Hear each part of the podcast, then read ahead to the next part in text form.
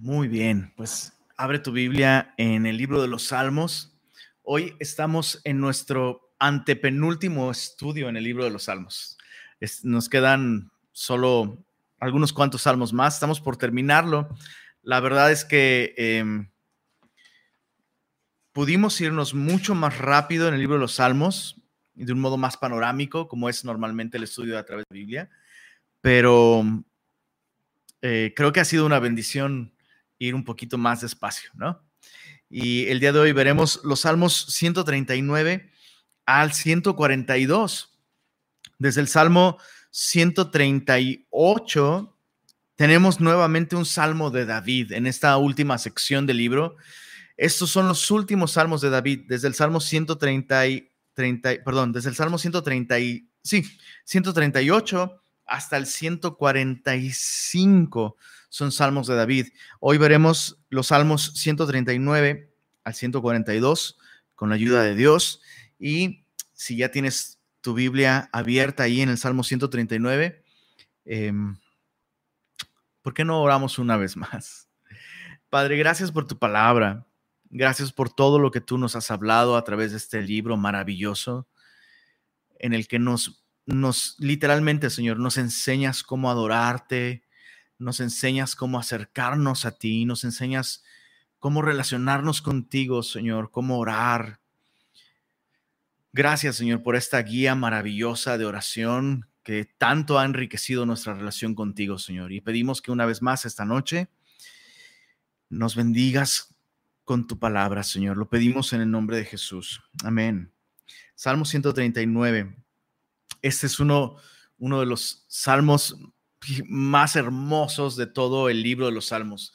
Hace un momento trataba de pensar, eh, si, tuvieras que, si tuvieras que escoger solamente 10 salmos para leer toda tu vida, eh, este tendría que ser uno de ellos. O sea, si, si, si solo pudieras escoger 10 de todos los 150 salmos, que hay, el 139 definitivamente tendría que estar en la lista. Es un salmo glorioso eh, en el que David nos habla de Dios en un sentido y en un aspecto en el que en ningún otro salmo David habla de él. Eh, de hecho, algunas cosas dentro de este salmo nos, nos, nos indican que, que, podríamos estar eh, viendo a un David viejo ya, a un, a un David con ya varios kilómetros caminando con el Señor y, dándonos esta joya de canción, esta joya de, capítulo en la Biblia. Y, sin duda este salmo eh, nos, da una descripción y, nos presenta a Dios eh, eh, bajo una luz tan, tan hermosa que no hay otra respuesta que la adoración. Y eso es algo que debemos constantemente estar recordando. Nuestra vida de adoración siempre va a ser una respuesta a la revelación de Dios a nuestra vida. Entonces no podemos adorar a Dios correctamente si no le conocemos, si no eh, echamos mano de la revelación que Él nos ha dado en su palabra. Por eso es, es, es prioritaria eh, la Biblia en la vida del creyente. En el momento en el que dejamos de relacionarnos con Dios a través de su palabra, en ese momento la adoración empieza a menguar en nuestra vida. Eh, no vamos a adorar a Dios correctamente a menos que le conozcamos correctamente y esto solo puede ser a través de su palabra. Eh, me gusta lo que dice Warren Wiersbe sobre este salmo. Él dice, eh, su mensaje, eso es el mensaje de este salmo, su mensaje solo puede animarnos a estar en una correcta relación con Dios. Entonces vamos a leerlo. Eh, en, este salmo, David eh, se enfoca en varios atributos de Dios, como la omnisciencia en los versos 1 al 6, la omnipresencia en los versos 7 al 12, la omnipotencia en los versos 13 al 18 y finalmente en su soberanía en los versos 19 al 24. Pero vamos a ver primero la omnisciencia de Dios. Eh, versos 1 al 6. Dice así, Salmo 139, versos 1 al 6, oh Jehová, tú me has examinado y conocido. Tú has conocido mi sentarme y y mi levantarme. Has entendido desde lejos mis pensamientos. Has escudriñado mi andar y mi reposo, y todos mis caminos te son conocidos. Pues aún no está la palabra en mi lengua, y he aquí, oh Jehová, tú la sabes toda. Detrás y delante me rodeaste, y sobre mí pusiste tu mano. Tal conocimiento es demasiado maravilloso para mí, alto es, no lo puedo comprender. Subraya esto en tu Biblia. Eh, el concepto de, eh, de, algo maravilloso, ¿no? Dice, dice David, tal conocimiento, el hecho de que alguien, quien sea, posea tal tipo de conocimiento, un conocimiento absoluto de mi persona, de mis pensamientos, de mi pasado, de mi futuro, de mis caminos, las intenciones de mi corazón.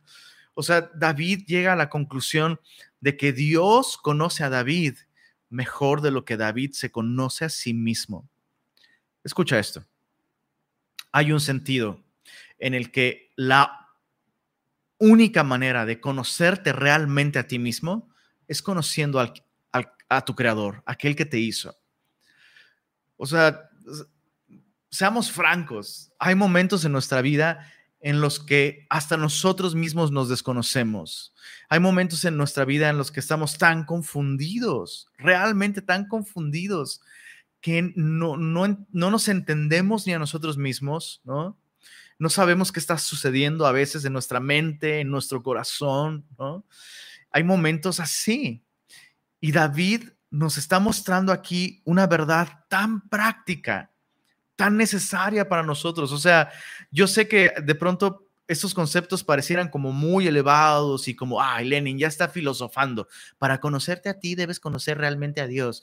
Pero, pero no, eso es algo realmente práctico. Esto, esto es útil para ti, que eres mamá, para ti, que eres hijo, para ti, que eres adolescente, para ti que tal vez estás en la crisis de los 40, no lo sé. Esto es, esto es útil, esto es práctico en el día a día. La única manera de conocernos a nosotros realmente es conocer realmente a Dios, aquel que nos hizo. Entonces, mucho, mucho se desenmaraña y se resuelve en nuestra mente y en nuestro corazón cuando venimos ante aquel que lo sabe todo, aquel que lo conoce todo. Y me encanta, me encanta esta, eh, eh, estos conceptos que David tiene muy claros. Dios le ha examinado, le ha conocido, Dios ha entendido, Dios ha escudriñado. Los verbos que se usan para describir todas estas acciones eh, de Dios nos hablan de cavar, cavar profundo, como en una mina, ¿no? E, es este asunto de escudriñar, ¿no? Has escudriñado mi andar y mi reposo. Eh, conlleva la idea de, cavar muy profundo. Dios ve, Dios, Dios ve muy adentro, muy hondo en nuestra vida, ¿no? Eh, nos habla de distinguir, de separar el grano de la cáscara, ¿no? Dios nos examina y dice, esto es cáscara, esto es el fruto, ¿no? Nos habla de probar el metal. Esto parece, pero no es, ya que lo probé, esto sí es, ¿no? Y, David, al, contemplar todo este conocimiento tan profundo que Dios tiene de nosotros, David llega a esa conclusión, yo no puedo engañarte, no puedo engañarte. Conoces todos mis caminos. Es más, aún antes de que yo hable, tú, ya sabes realmente la palabra que hay en mi corazón. Y tú ya sabes lo, que voy a decir. Y, me gusta esta idea de que, de que Dios lo sabe todo de nosotros, porque para nosotros como creyentes, lejos de espantarnos, ¿no? O, lejos de ser algo que nos tenga como en temor y en terror, debe ser algo que nos lleva a tener confianza. Hey, Dios me conoce. Mira, de hecho en el verso 5 dice, detrás y delante me rodeaste, sobre mí pusiste tu mano.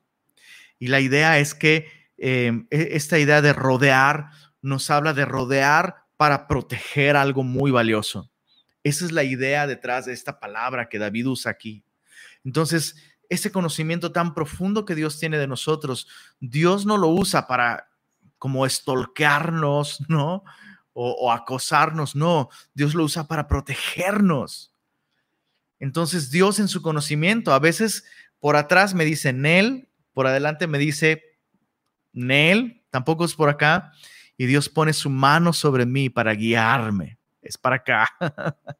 es maravilloso, es maravilloso. Dios desea protegerme de mí mismo.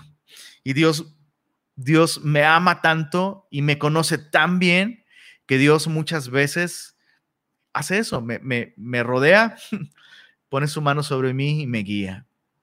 Es increíble. La respuesta de David a esto es adoración.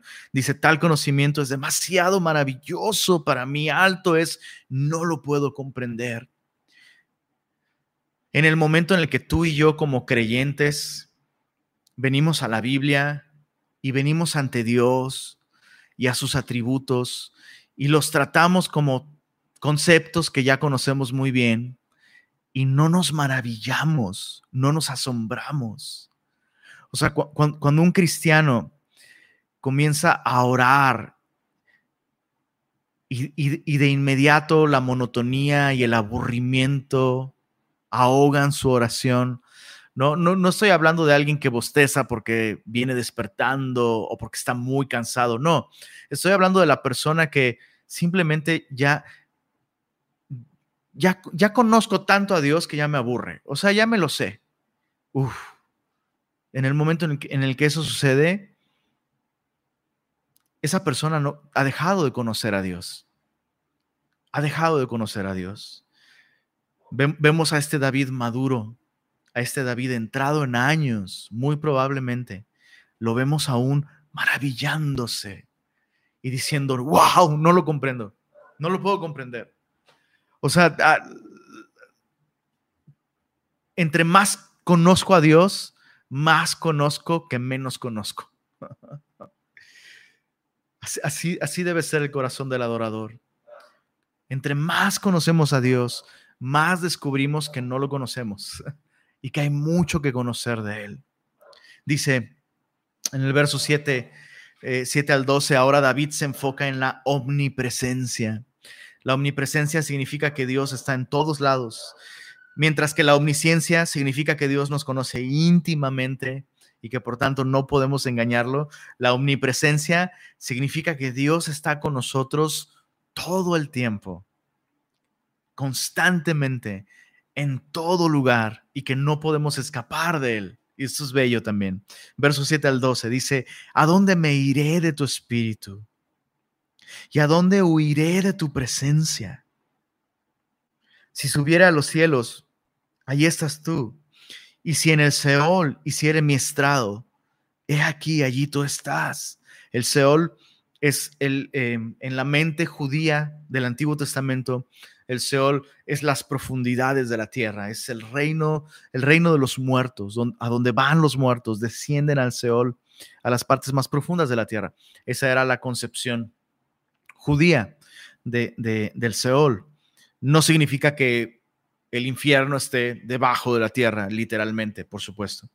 Dice verso, verso 9, si tomare las alas del alba y habitare en el extremo del mar, aún allí me guiará tu mano y me asirá tu diestra. Si dijere, ciertamente las tinieblas me encubrirán, aún la noche resplandecerá alrededor de mí. Aún las tinieblas no encubren de ti y la noche resplandece como el día. Lo mismo te son las tinieblas que la luz.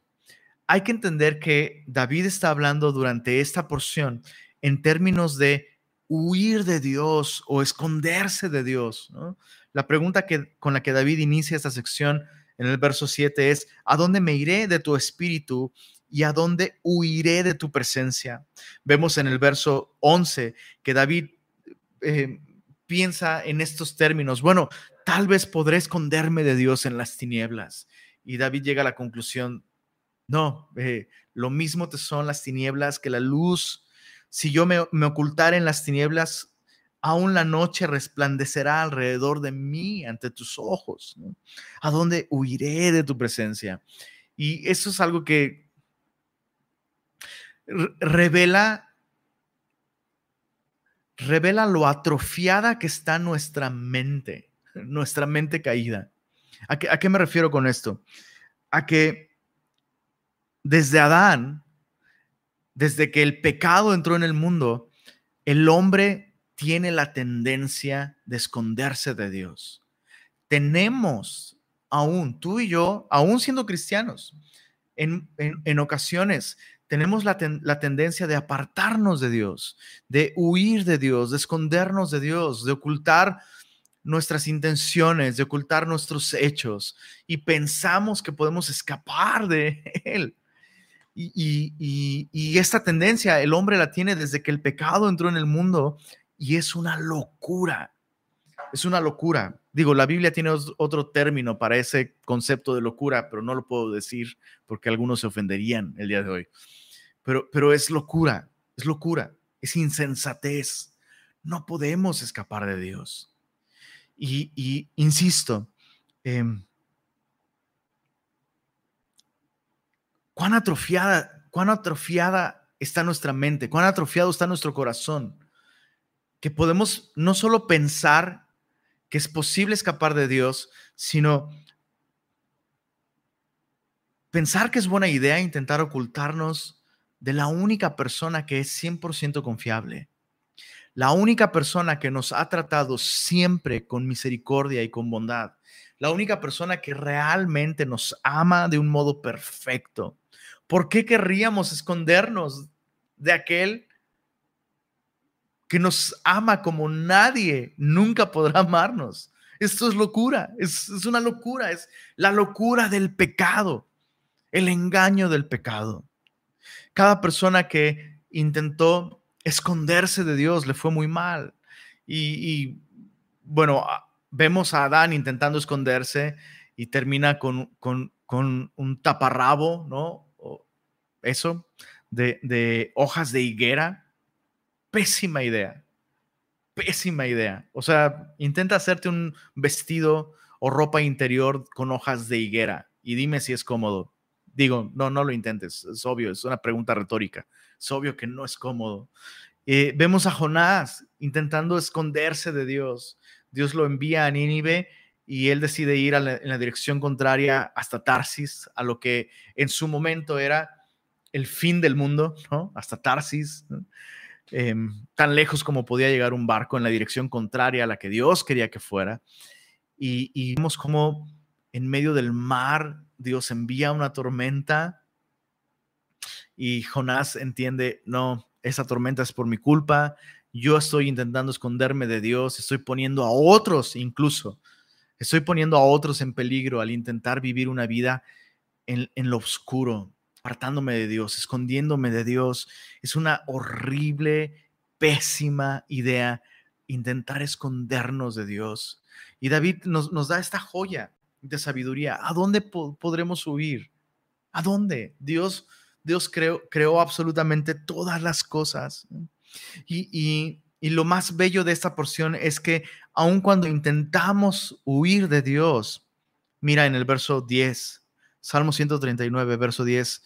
Si tomare las alas del alba y habitar en el extremo del mar, aún allí me guiará tu mano y me asirá tu diestra. Esto significa que Dios va a ir tan lejos como nosotros vayamos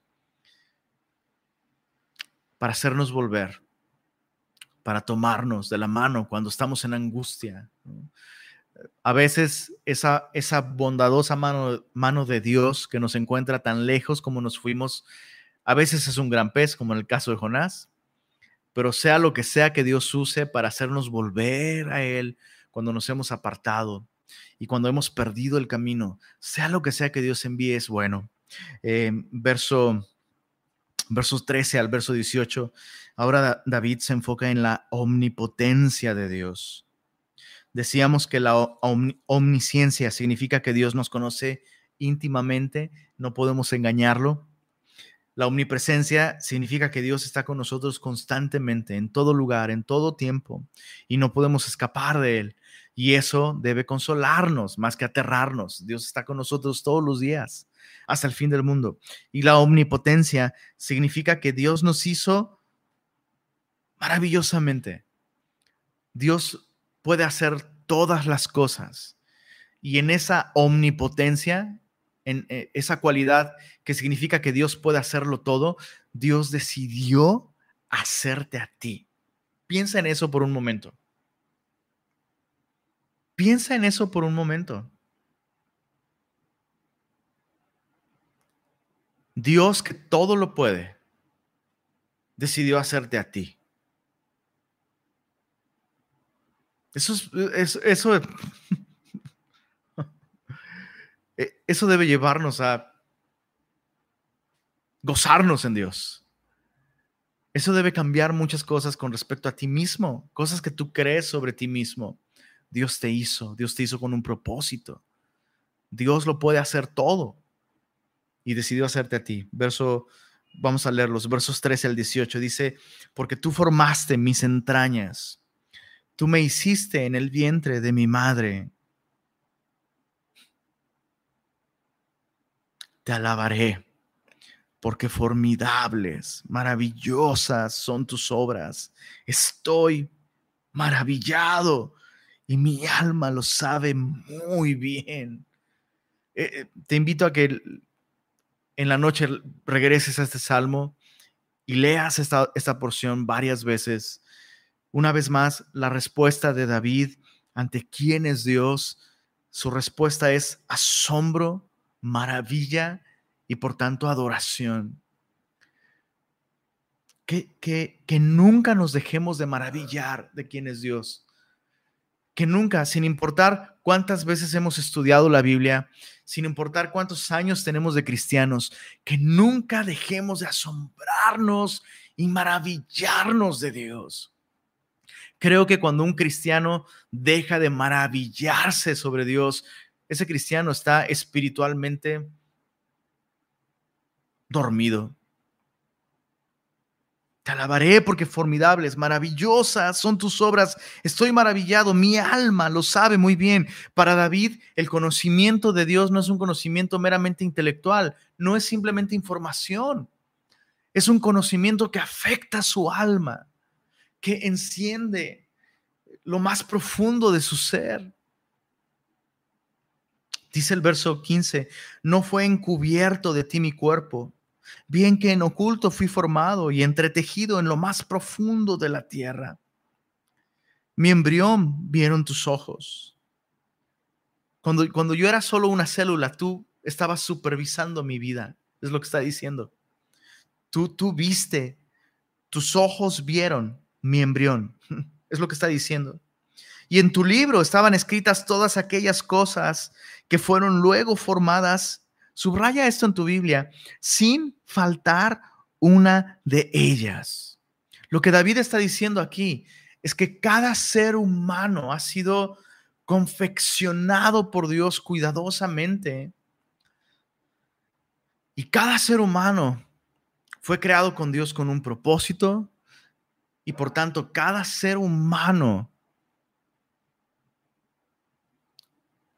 cada ser humano que nace, es un ser humano completo. El, día de hoy, sobre todo con este, con todo este debate sobre, sobre el aborto y, y sobre si es moral o no es moral dejar a una persona que viene con lo que clínicamente llamamos deficiencias. Este salmo nos deja ver de un modo muy claro y de un modo absoluto. Cada ser humano que es concebido en el vientre cumple un propósito de Dios. Ya les hemos comentado, ya se los he platicado eh, muchas veces. Mi esposa y yo tuvimos una, una, una bebé antes de tener a Belén y a Sofía y, ella nació con una condición, eh, hiperplasia suprarrenal. Em, y, esa condición no le permitió sobrevivir más del mes de vida, y, los doctores eh, decían, bueno, lo que sucedió es que em, estadísticamente hablando, tu hija se sacó la lotería, ¿no? Una mala lotería, pero se sacó la lotería. Entonces, es eso, es, es, probabilidad, es estadística, uno de tantos miles de niños nace con esa condición y a tu hija le tocó. Y eso es tan, tan desolador, ¿no? O sea, que de pronto lo veas bajo esa perspectiva es tan desolador, pero vienes a la Biblia, yo vengo a la Biblia y, y yo encuentro que mi Dios, confeccionó a nuestra primera bebé, a Dani, específicamente, y mi hija cumplió un propósito glorioso. O sea, podría hablarte por horas, por días. Eh, años después de la partida de nuestra bebé, yo podría decirte, por, por días, podría decirte las muchas formas en las que hoy vemos que Dios usó a nuestra hija. Y, y por eso están, o sea, es tan poco bíblico y tan poco cristiano cuando nace un bebé y decimos, ay, bueno, lo importante es que venga completo. Lo importante es que nazca bien. ¿Qué significa eso? ¿Qué significa eso? O sea, si, un niño nace con síndrome de Down, entonces ese niño es un error. Y, nosotros como cristianos, entonces, ¿qué debemos hacer con una persona así? ¿Y qué hacemos con la soberanía de Dios? Chicos, tenemos que empezar a ser bíblicos en todos los aspectos de nuestra vida. Quisiera que, me, encantaría que en Semilla Monterrey elimináramos ese tipo de ideas. Ah, lo importante es que venga sano. ¿En serio eso es lo importante? Porque entonces si no viene sano, entonces Dios no sabe lo que es importante. O los conceptos de Dios y los nuestros son muy distintos. Entonces, cuando un niño, cuando un niño es concebido, cuando un bebé es concebido, tú y yo debemos valorar esa vida, tal como, como la Biblia aquí mismo nos está diciendo que debemos valorarla. Es una vida única. Y cada característica, aquí dice, cada ser humano que nace no falta nada. No faltó ni una de las cosas que Dios en su voluntad, en su propósito, especificó en su libro. Me encanta esta idea. Dios, Dios diseña a cada persona de un modo especial y Dios toma nota y Dios dice, va a traer esto, va a traer esto otro. Y repito, eso incluye a nuestros preciosos niños con, con, con habilidades distintas, ¿no? con necesidades especiales. No negamos que hay una necesidad especial en algunas personas, pero no podemos decir que esa persona esté incompleta o que es deficiente, no en los planes de Dios. Y por eso es que, por eso es que, por supuesto, nosotros como creyentes estamos a favor de la vida. Estamos a favor de la vida. Y, y creemos que mucho, mucho de lo que hoy se está se están promoviendo en torno al aborto realmente es asesinato. Mucho, no todo, pero sí mucho.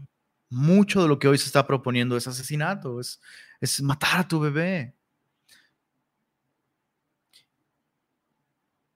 Y si tú estás en este proceso de tomar ese tipo de decisiones, medita en este salmo, medita en este salmo y sábete que Dios ama a tu bebé y que Dios te ama a ti. Y si tú en el pasado tomaste la decisión de abortar, no por ninguna cuestión médica ni por ninguna cuestión, no, sino simplemente por porque decidiste no tener a, a ese bebé, sábete que ese bebé está en la presencia del Señor el día de hoy y que nuestro Dios es amplio en perdonar y que hay misericordia para ti y que si tú estás en Cristo, Dios ha perdonado todos tus pecados y que cuando Cristo vuelva por nosotros, en el cielo va a haber una reunión maravillosa entre tú y tu bebé. y eso es increíble, es increíble. Verso, verso 17, cuán preciosos me son, oh Dios, tus pensamientos. Cuán grande es la suma de ellos. Si los enumero se multiplican más que la arena, despierto y aún estoy contigo. Es fascinante, fascinante la idea de que Dios piensa en nosotros. Y no solo la idea de que Dios piensa en nosotros, la idea de que cualquier pensamiento de Dios puede sernos revelado a través de su palabra. Y, a eso se refiere David cuando dice, cuán preciosos me son, oh Dios, tus pensamientos. Por eso es que insisto, insisto, insisto, yo sé, yo sé que hay veces en las que podemos estar cansados, podemos estar mentalmente muy fatigados, todo eso lo entiendo. Y, en esos contextos y en esos momentos puede ser difícil venir a la Biblia y abrirla y eh, lo entiendo. Pero eso debe ser un 1%, un 2% en nuestra vida devocional. Pero cuando nos fastidia la idea de leer la Biblia, cuando, o sea, cuando un cristiano me dice que se aburre leyendo la Biblia, yo no sé qué Biblia está leyendo. Porque en ella tenemos los pensamientos de Dios. O sea, ¿quieres saber qué piensa Dios de ti?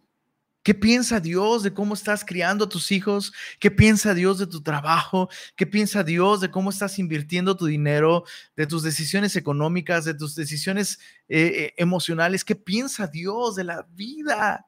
¿Qué piensa Dios? O sea, Dios, ¿qué piensas de... Llena el blanco. La respuesta a esa pregunta la tienes en la Biblia.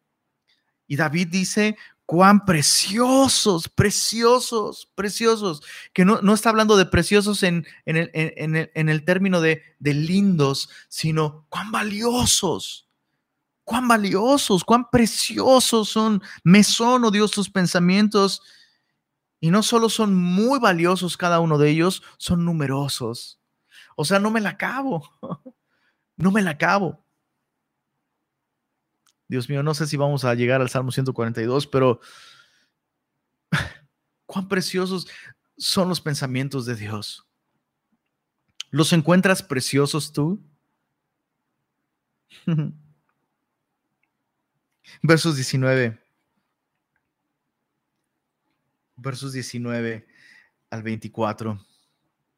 Una vez más, perdón, antes de avanzar, observa una vez más el asombro de David. Estoy maravillado. Mi alma lo sabe muy bien. Un cristiano que no se maravilla. Ah, sí, del amor de Dios. Sí, el amor es en griego la palabra agape, que hace diferencia de... Es como, ¿en serio? ¿En serio? Un cristiano que no se asombra de Dios. Chale, pues lo voy a decir. Un cristiano que no se asombra de Dios, no sé si es cristiano. No sé si sea compatible. Un cristiano que no se asombra ante Dios, ante su palabra, no sé si sea cristiano. Verso 19 al 24 vemos la soberanía de Dios. De cierto, oh Dios, harás morir al impío.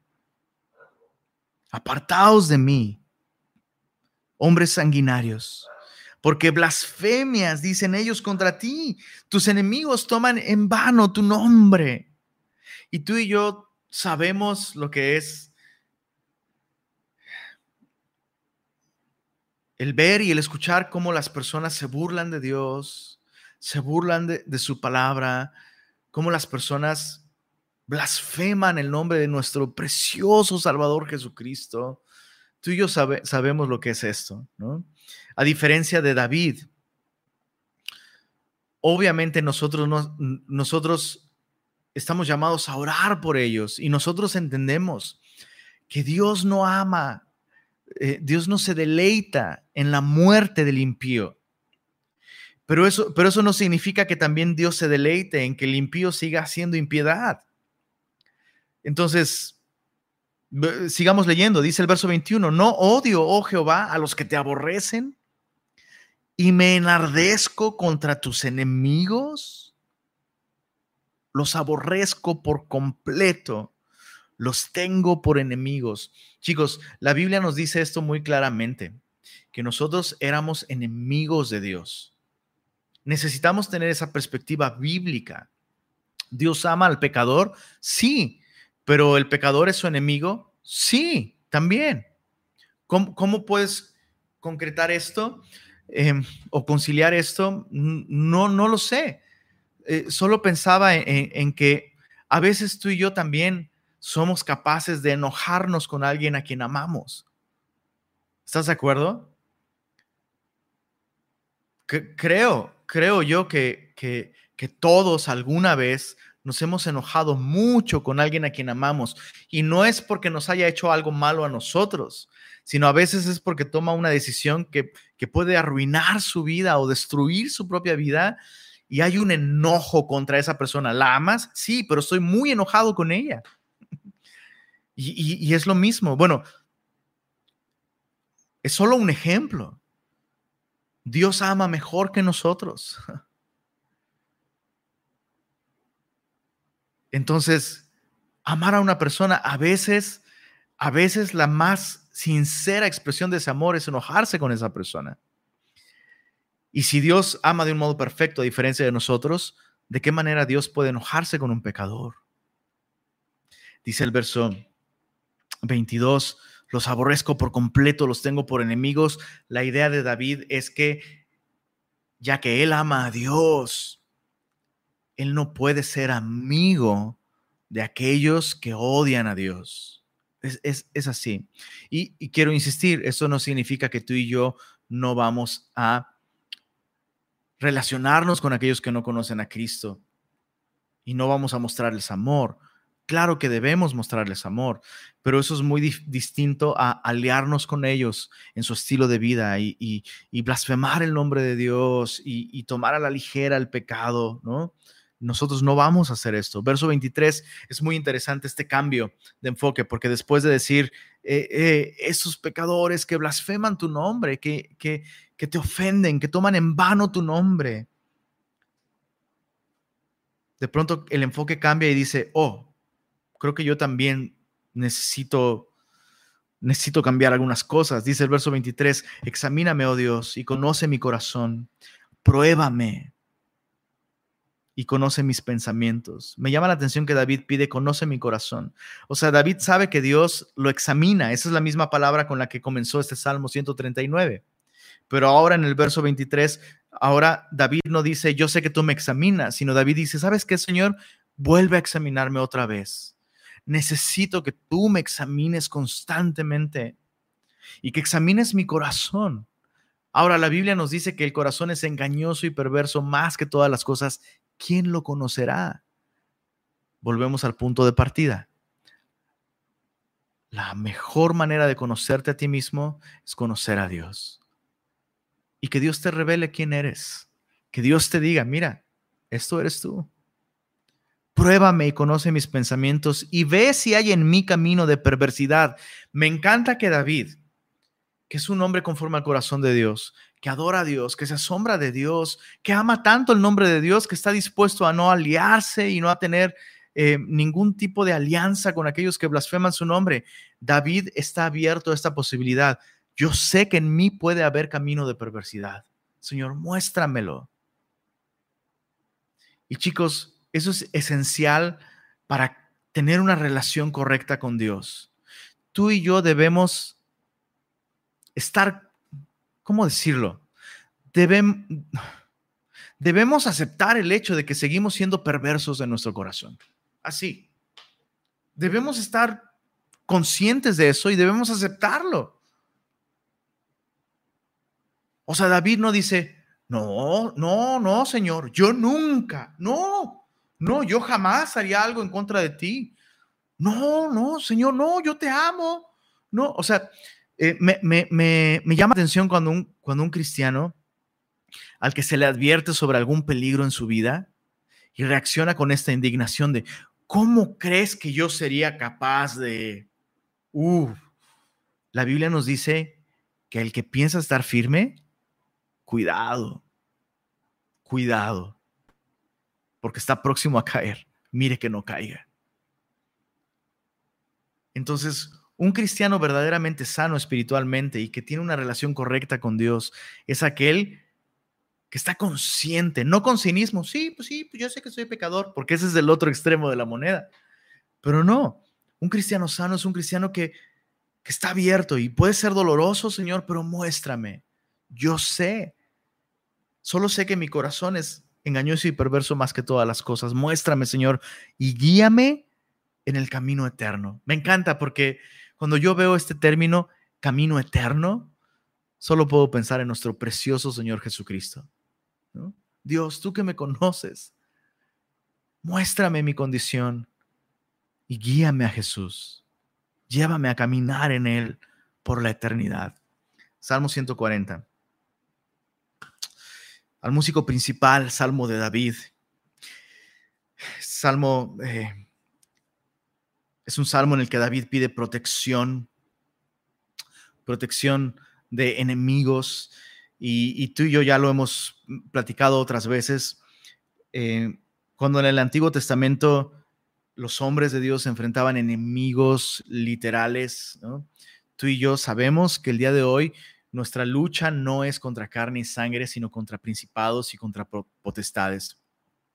Entonces puede haber mucha utilidad en ver esta oración bajo una perspectiva espiritual, pidiendo al Señor que nos libre del adversario de nuestra alma. Tú y yo tenemos un enemigo, el diablo. Y hay una lucha espiritual constante. esta guerra espiritual no termina nunca. Hasta que tú y yo estemos en el cielo, enfrentaremos batallas todo el tiempo. Y nos haría mucho bien estar conscientes de ello. Entonces, sirve mucho verlo bajo esa perspectiva, pero no perdamos de vista que David está hablando de enemigos eh, humanos, literales, que quieren hacerle daño, y eso también es una realidad del día de hoy. Hay personas malintencionadas, hay malvados eh, que pueden hacernos daño, y, y vemos a David viniendo al Señor pidiendo protección. Vamos a leerlo todo y vamos a puntualizar algunas cosas nada más. Salmo 140, verso 1. Líbrame, oh Jehová, del hombre malo. Guárdame de hombres violentos, los cuales maquinan males en el corazón. Jesús nos dice que todas las maldades del hombre vienen del corazón. Los malos pensamientos, los hurtos, los homicidios, los adulterios, las necedades o las tonterías, ¿no? Todo eso brota del corazón y contamina al hombre. Y estos malvados, dice, violentos, maquinan males en el corazón. Cada día urden contiendas. Aguzaron su lengua como las serpientes. Es interesante eh, observar que siempre en la Biblia el corazón y la lengua están muy conectados. Y vemos a David aquí hablando del corazón de sus hombres perversos, maquinando, y luego, como un resultado, una primera evidencia, la lengua. Aguzaron su lengua como la serpiente. Veneno de áspid hay debajo de sus labios. ¿Qué piensas de esto? Se la medita en esto. ¿En qué? En la lengua. En, en, cómo la lengua puede hacer tanto daño. Cómo mm, es increíble cómo David habla de estos hombres, ¿no? Violentos, son perversos, son impíos. Y la primera manera de identificarlos es su lengua. Interesante. Verso 4. Guárdame, oh Jehová, de manos del impío. Líbrame de hombres injuriosos. Una injuria es cuando alguien eh, habla mal de otra persona. Cuando, una, cuando alguien intenta hacerle daño a otra persona a través de hablar mal de esa persona. Dice, eh, me han, han pensado trastornar mis pasos, me han escondido lazo y cuerdas, los soberbios, han tendido red junto a la senda me han puesto, lazos, me han puesto lazos, Selah. son personas que injurian y que hablan de modo que ponen a otras personas en contra de David, de modo que David ya no sabe qué persona va a darle una puñalada por la espalda. Eh, han red. ¿Quieres, ¿Quieres escuchar las palabras de estos hombres perversos, injuriosos? La red está llena de eso.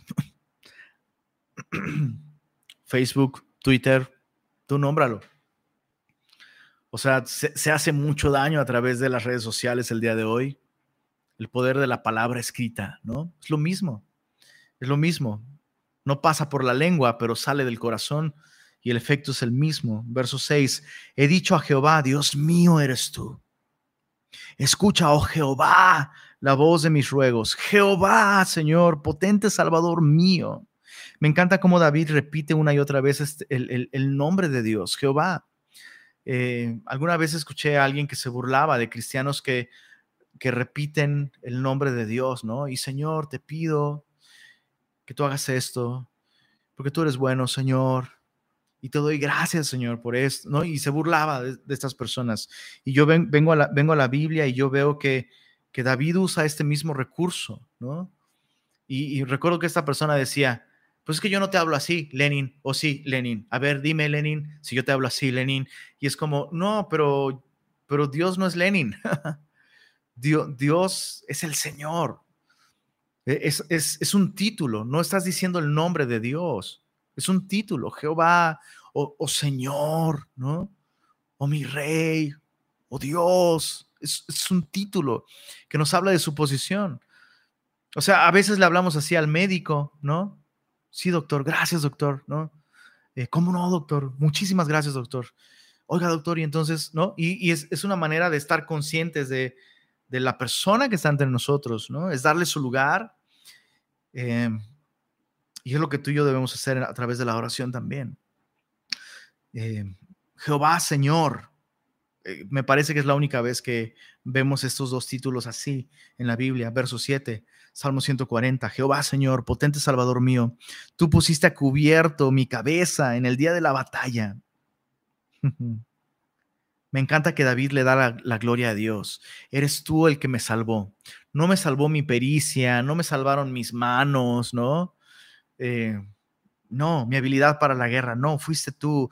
No concedas, aquí está su oración, verso 8, no concedas, oh Jehová, al impío sus deseos, no saques adelante su pensamiento para que no se ensoberbezca. Selah, ¿qué piensas de esta oración? Es una buena oración. No concedas, oh Jehová, al impío sus deseos. Es una buena oración para hacer el día de hoy. Vivimos en un mundo en donde los impíos consiguen el deseo de, sus almas. Lo consiguen con creces, dice otro de los salmistas. Verso 9. En cuanto a los que por todas partes me rodean, la maldad de sus propios labios cubrirá su cabeza. Es decir, su propia maldad caerá sobre ellos. Y eso es un concepto que vemos a lo largo de toda la escritura. E, e, esa es una de las últimas consecuencias del mal. El mal se destruye a sí mismo. Es maravilloso, es poético. Me encanta cómo, cómo eh, este concepto tan poético. Chicos, los redimidos seremos los últimos en reír y el que ría el último. No es un versículo de la Biblia, pero casi, casi debería serlo ríe mejor. Verso, verso 10 dice, caerán sobre ellos brasas, serán echados en el fuego, en abismos profundos de donde no salgan. Es un salmo imprecatorio, David está orando estas cosas. Tú y yo no, por supuesto, no podemos orar estas cosas, pero podemos disfrutar que David oró estas cosas. Están aquí en la Biblia después de todo. El hombre, el hombre deslenguado no será firme en la tierra deslenguado, ¿no? Una lengua tan larga que ya no le queda lengua eh, eh, en su boca. El, mal cazará al hombre injusto para derribarle, otra vez este concepto. El mal no es un concepto inerte, es, es, algo, no es algo pasivo, es algo activo que destruye. Dice el verso 12, yo sé, mira cómo David termina con certeza, yo sé que Jehová tomará a su cargo la causa del afligido y el derecho de los necesitados. Yo sé, ciertamente los justos alabarán tu nombre, los rectos morarán en tu presencia. Hay tres cosas que, que, que yo aprendo sobre la oración aquí en este Salmo 140. Lo primero es que David pide a Dios que pare al impío en el mundo. Es lo que vemos en el verso 8. ¿No? concedas, oh Jehová, al impío sus deseos. No permitas que se salga con la suya, Señor. Interven y para los planes del impío. Me gusta esto porque David no solo se está enfocando en su situación. O sea, David comenzó orando por los impíos que están buscando el mal para él, pero ahora David amplía su oración para no solo orar por sí mismo, sino orar por la impiedad en el mundo, ¿no? Lo segundo que me gusta sobre esta oración es cómo David ahora ora por otros necesitados, ¿no? En el verso 12 dice, yo sé que Jehová tomará a su cargo la causa del afligido y el derecho de los necesitados. En otras palabras, la propia necesidad de David le llevó a abrir los ojos a la necesidad de otros allá afuera. Y ese es, un buen consejo para, para nuestra vida de oración, ¿no? Está bien, trae tus propias necesidades al Señor, pero recuerda, hay alguien más que pudiera estar en tus mismas necesidades. Aquello por lo que tú oras es algo por lo que alguien más tal vez está necesitando orar. Y número tres, David termina su oración con certeza. Y esto no es algo práctico que te voy a decir, esto es simplemente algo, es algo real. Solo, solo aquellos que oran tienen la paz de la oración. Hay un tipo de paz, hay un tipo de certeza, ¿no? David ora y, David dice, yo sé, ah, yo sé, yo sé, yo sé, yo sé. Los justos alabarán tu nombre, los rectos morarán en tu presencia. Ya, con eso me basta, ¿no? Y David tiene esta certeza. Y muchas veces buscamos paz en que alguien nos diga, pero dime que todo va a estar bien. Y no hay paz. A veces el doctor mismo, ¿no? Tal vez estás batallando con la salud y el doctor mismo te dice, no tienes nada, estás bien. Y no tienes paz. ¿Por qué? Porque no experimentas la paz que viene de venir ante Dios y derramar tu corazón en oración ante el Señor. Hay un tipo de paz que solo conocen aquellos que vienen al Dios de paz en oración. Y quiero recordarte, los sábados tenemos una reunión de oración a las 7 de la mañana vía Zoom. Ahora sí que el que quiera, venga y beba libremente, gratuitamente de la fuente de las aguas. Hay paz gratuita para todo aquel que quiera. Sábado 7 de la mañana, reunión de oración. Estamos 141. David pide una vez más por la maldad, está orando en relación a la maldad pero en esta ocasión ya no ora por la maldad afuera, sino por la maldad adentro. Vamos a leerlo. Jehová, Salmo 141, Jehová, a ti he clamado, apresúrate a mí, escucha mi voz cuando te invocare. Ahora, antes de avanzar, algo que aprendemos de David es que David era pronto, su corazón era pronto para responder al Señor. Hubo una sola ocasión en su vida en la que su corazón se tardó en responder al Señor y esto fue cuando pecó con, con. Pero David era un hombre conforme al corazón de Dios, respondía al corazón de Dios de un modo inmediato. Y por eso David puede orar de esta manera. David, apresúrate, apresúrate. Señor, apresúrate a mí. Escucha mi voz cuando te invocare.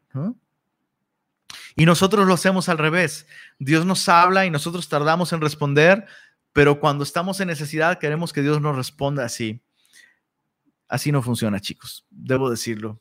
Así no funciona. Verso 2. Suba mi oración delante de ti como el incienso. El don de mis manos como la ofrenda de la tarde.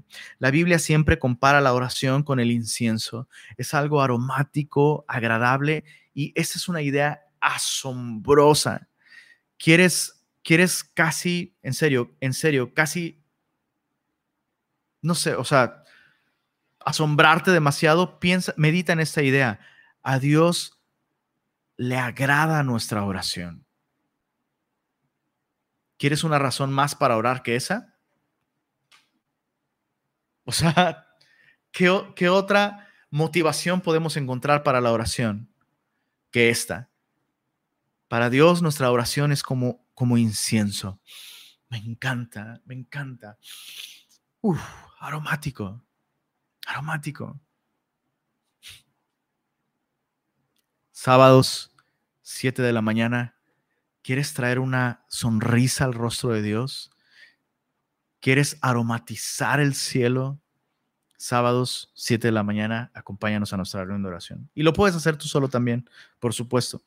Eh, verso 3, pon guarda a mi boca. Entonces esa es la oración que David va a hacer pon guarda a mi boca. Esto es, esto es lo que a David le urge tanto. Señor, cállame. Señor, ayúdame, porque de mi boca está a punto de salir algo que no, ayúdame, Señor. Pon guarda a mi boca, oh Jehová, guarda la puerta de mis labios. No dejes que se incline mi corazón a cosa mala. Una vez más, hay, esta es una mancuerna, lengua, corazón, lengua, corazón. Y David dice, hey, mi corazón se está inclinando hacia el mal y sé el primer lugar por donde va a salir esto va a ser, va a ser por mi boca. Entonces no se vale no se vale, no se vale, no se vale cuando tú y yo decimos algo y luego, ay, no, perdón, no, no quise decir eso. No, sí querías decir eso porque de la abundancia del corazón habla la boca. Y cuando tú y yo decimos, ay, no, no quería decir eso, lo que estamos haciendo es impedir que Dios limpie esa maldad de nuestro corazón que nos llevó a hablar de un modo en el que no debíamos. No dejes que mi corazón se incline a cosa mala, a hacer obras impías con los que hacen iniquidad y no coma yo de sus deleites. Verso 5, chécate esto, semilla, chécate esto. Que el justo me castigue será un favor y que me reprenda será un excelente bálsamo que no me herirá la cabeza pero mi oración será continuamente contra las maldades de aquellos. Me encanta, otra vez, verso 5, que el justo me castigue será un favor y que me reprenda será un excelente bálsamo. En otras palabras, David le está diciendo al Señor, Señor, ayúdame. Y David en su oración incluso está abierto a esta posibilidad. Señor, sé que tu ayuda para, para reprenderme, y para guardar mi corazón y para transformarme y para corregirme, tu ayuda podría venir a través de alguien más. Y no nos gusta esto. O sea, ¿cuántas veces hemos dicho, Señor, si hay algo mal en mí, muéstrame, por favor, Señor? Alguien toca la puerta. Hola, ¿cómo estás, bro? Oye, ¿puedo hablar contigo? Pues fíjate que estuve orando. Eh, después de mucha oración, el Señor me ha mostrado que tengo que decirte esto. Veo que estás mal, lo que dijiste el otro día, o lo que hiciste el otro día, o me enteré de esto y vengo a confrontarte con la palabra de Dios en amor, porque estás mal, bro, estás mal. Y nos sacamos de onda, ¿no? O sea, cinco minutos antes estamos orando, Señor, Señor, muéstrame, si hay algo mal en mi corazón, muéstrame. Y luego viene alguien a quien Dios quiere usar para mostrar, ay, no, pero a través de él no. No, él, está hasta peor que yo. Pero, hey, Dios puede usar a quien él quiera para mostrarnos. Escucha esto. La verdad es la verdad, venga de los labios que venga. Es así, punto. Y es una muestra de inmadurez muy grande cuando tú y yo no aceptamos corrección de alguien más. Quiero insistir en esto una vez más porque es, pienso que este es uno de los... Lo voy a decir, bro. Lo voy a decir. Pienso que este es uno de los rasgos con los que Semilla Monterrey batalla un poco más a la hora de corregir de un modo personal, cuando el que disipula o tu servidor, ¿no? O alguien más corrige a otra persona, se sacan de onda y andan todo, ay, me lastimaron, me hirieron, es que vieras, no, no es lo que dijo, es cómo lo dijo, y es como, o sea, bro, no, mira, mira, que el justo, que el justo me castigue, dice David. Fíjate, que el justo me castigue. Así que me la suelte sin anestesia, bro. Será un favor, porque lo necesito. Y que me reprenda. O sea, no que me exhorte en amor, no que me ayude, no, que me, que me reprenda, que me lo diga como va, bro. Pum, bro, estás mal, estás mal, mira, vi esto. Y la palabra de Dios dice esto otro. Y necesitas arrepentirte. Por supuesto, no estoy diciendo que hemos tratado a nadie con esa actitud, ¿verdad? Y no es, así como debemos tratar a, las personas, pero, El punto es que cuando estás mal y si eres inmaduro, así te lo digamos cantando y con letreros y con likes y, y disculpándonos contigo, te vas a sacar de onda si tu corazón no está rendido al Señor. Entonces, es un buen momento para que tú te preguntes, chale, no, insisto, no sé si sea bueno que siga predicando sin ver a la gente porque no sé si siguen ahí, creo que ya se desconectaron como la mitad de los que estaban, pero bueno, este es un buen momento para que te preguntes, ¿cómo reacciono cuando alguien me exhorta, cuando alguien me corrige, cuando alguien me reprende? y cuando, y cuando lo hacen con razón. Verso, verso 6, serán despeñados sus jueces. Está hablando de todos aquellos que hacen maldad, ¿no? Eh, serán despeñados sus jueces y oirán mis palabras que son verdaderas. David sabe que al final la palabra de Dios en la que él se ha basado para sus decisiones va a permanecer. Como quien yende y rompe la tierra, son esparcidos nuestros huesos a la boca del sol. Un poco David está hablando de cómo estos malvados están haciendo daño a la nación de Israel.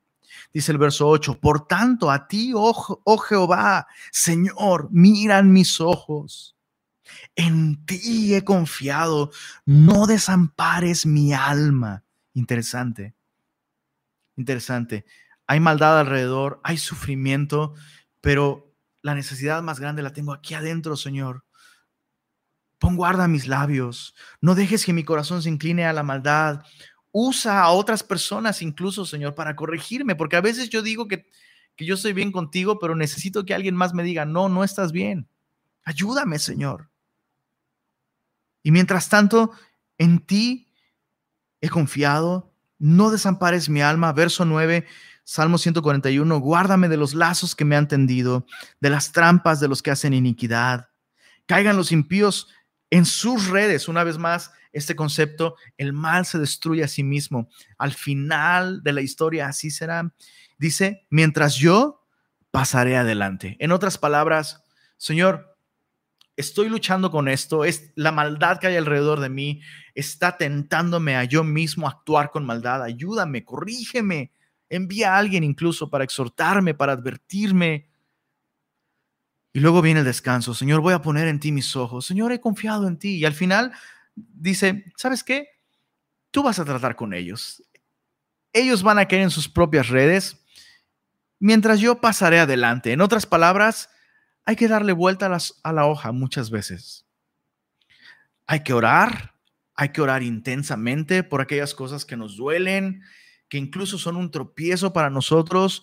Oras por ello con toda honestidad. Señor, estoy a punto de pecar, hasta con mis labios, o sea, ayúdame. Oras por eso, pones tus ojos en el Señor, recuerdas que Él es soberano, recuerdas que su verdad va a prevalecer al final. Señor, tú te encargarás de ello, mientras yo pasaré adelante. No, no, me voy a atorar con esto por, por años. No voy a atorarme, a engancharme en este conflicto por años. Lo voy a dejar en tus pies. Voy a confiar en ti. Voy a seguir adelante. Algunos necesitamos este salmo el día de hoy. Salmo 142. Vamos a leerlo. Es un salmo de instrucción. Másquil de David. Salmo de instrucción. Oración que hizo cuando estaba en la cueva. Tengo un amigo, eh, Miguel Ángel Melo, que, se suele referir a su casa, cualquiera que ésta sea, como su cueva. Pues aquí estoy en la cueva, carnal, ¿no? Miguel Ángel Melo. Así que eh, es un salmo que todos podemos hacer desde nuestra cueva, ¿no? Eh, pero David está hablando de una cueva en la que él se refugió del rey Saúl. David está huyendo de Saúl, David no entiende por qué Dios está permitiendo todo esto. David ya fue ungido como rey por Samuel. Ya fue ungido por Dios. Pero Saúl lo está persiguiendo, su vida está en peligro y ahora él, él está en una cueva oscura, húmeda, su vida está en peligro y David, David está en una angustia impresionante. Y, y leamos, leamos simplemente em, verso 1 en adelante. Dice, con mi voz clamaré a Jehová, con mi voz pediré a Jehová misericordia. Hay oraciones que se hacen con el pensamiento, hay oraciones que se hacen en voz baja, hay oraciones que se hacen en susurro, pero qué bueno es tomarnos momentos para orar en voz alta al Señor. Delante de Él expondré mi queja. No está hablando de queja en el sentido de reclamo, está hablando de la queja, como, como de alguien que está herido y se queja por el dolor. David está profundamente herido y no puede evitar quejarse por el dolor.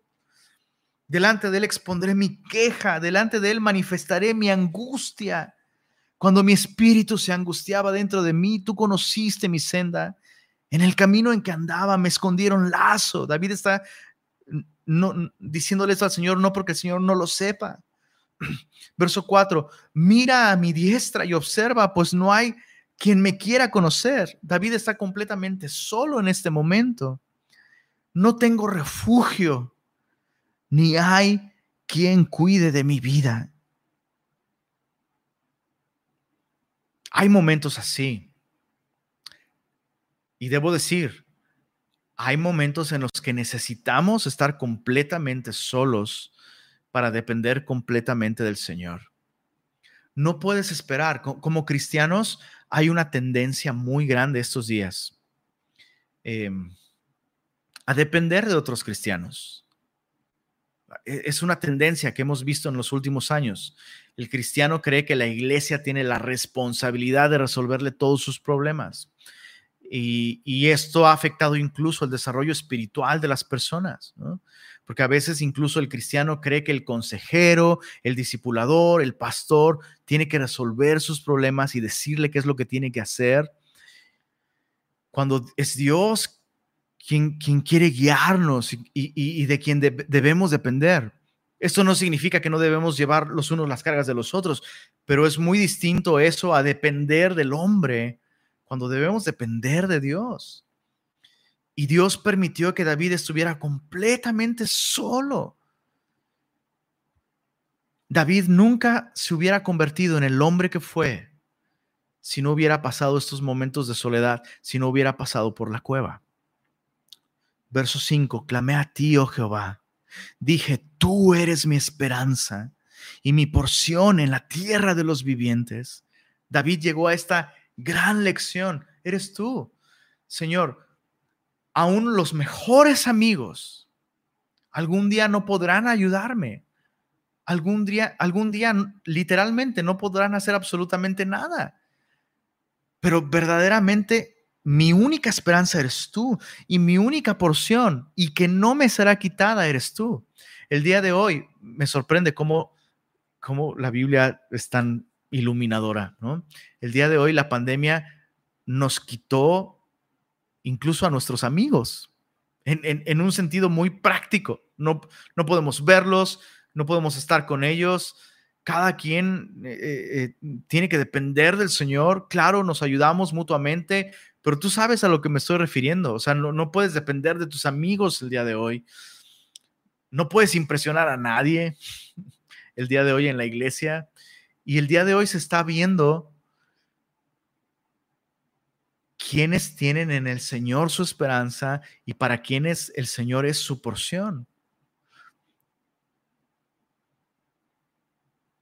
Si tú estás buscando al Señor el día de hoy, es porque has entendido que el Señor es tu única esperanza y que el Señor es tu porción. Verso 6 dice, escucha mi clamor porque estoy muy afligido líbrame de los que me persiguen, porque son más fuertes que yo. Me encanta que David no viene con esta actitud triunfalista. No, Señor, estoy en problemas, pero yo, yo declaro y decreto y soy victorioso y no, esa no es la manera de orar de David, porque esa no es la manera de orar de ningún hombre de Dios, dicho sea de paso. David está siendo completamente vulnerable y honesto. Señor, estoy rebasado por esta situación, no puedo con esta situación. Saca mi alma de la cárcel, verso 7. Por fin tenemos una petición de David. Saca mi alma de la cárcel para que alabe tu nombre. Me rodearán los justos, porque tú serás propicio. Hay varias cosas que aprendemos sobre la oración, solo voy a mencionarlas. La primera, podemos ser completamente honestos con el Señor en torno a nuestras emociones y a nuestros sentimientos. Dios no censura nuestras emociones y nuestros sentimientos. Nosotros muchas veces cuando vemos a alguien en angustia o en profundo dolor, nos incomodamos muchísimo. Y, em, por ejemplo, mi hija Sofía, el otro día, el otro día Belén se cayó, se lastimó, estaba aprendiendo a andar en bicicleta, se cayó, se lastimó lloró. Este, y, Sofía lo primero que hizo fue, no llores. Fue y, le tocó, no llores. Los niños saben que algo está sucediendo y los incomoda, los incomoda. Ellos saben que algo está pasando y, dicen, no llores. Pero cuando, cuando tú ya te has lastimado, tú ya sabes que decirle no llores, pues, pues no, o sea, a ver, no llora tú, ¿no? a ver, tú córdate o lastímate y a ver, tú no llores, ¿no? pero, pero, a, veces sucede lo mismo con, nuestra relación con el Señor. Pensamos que Dios nos va a decir, no llores, ¿no? Porque nosotros mismos somos así. Y, a veces censuramos a otros en su dolor. No, no llores, todas las cosas van a ser para bien. No, no llores, que no confías en el Señor.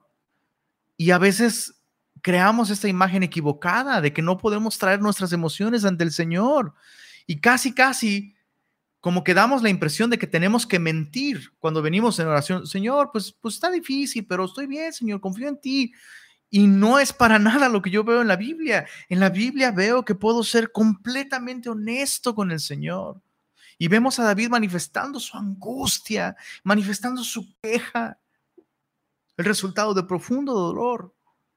Lo, segundo que, que veo aquí en la oración, con respecto a la oración, es que el expresar su dolor ante Dios trajo un cambio en el corazón de David. Si te das cuenta, David pidió, claro, líbrame de los que me persiguen porque son más fuertes que yo, pero mira cómo cambió su petición en el verso 7. Saca mi alma de la cárcel para que alabe tu nombre. Entonces David, al derramar su, oración delante de Dios, David entiende, Dios no quiere solo librarme de esto. Y Dios puede librarme de estos peligros. Pero lo más importante, David entiende, al estar yo en esta situación y, estar tan angustiado, he dejado de alabar al Señor. Entonces David pide, Señor, por favor, líbrame, líbrame, líbrame de esta, de esta cárcel para que alabe tu nombre. Y lo tercero es que David ve aquí eh, eh, una, como una muestra del favor de Dios ve que Dios le va a rodear de los justos. Y, eso, es, eso es maravilloso. Sería bueno preguntarnos el día de hoy, ¿quién nos rodea? Si tú eres parte del pueblo de Dios, si tú eres parte de la familia de Dios, estás rodeado por la iglesia, estás rodeado por creyentes que pueden orar por ti, que pueden ser un ejemplo, que pueden alabar a Dios junto contigo.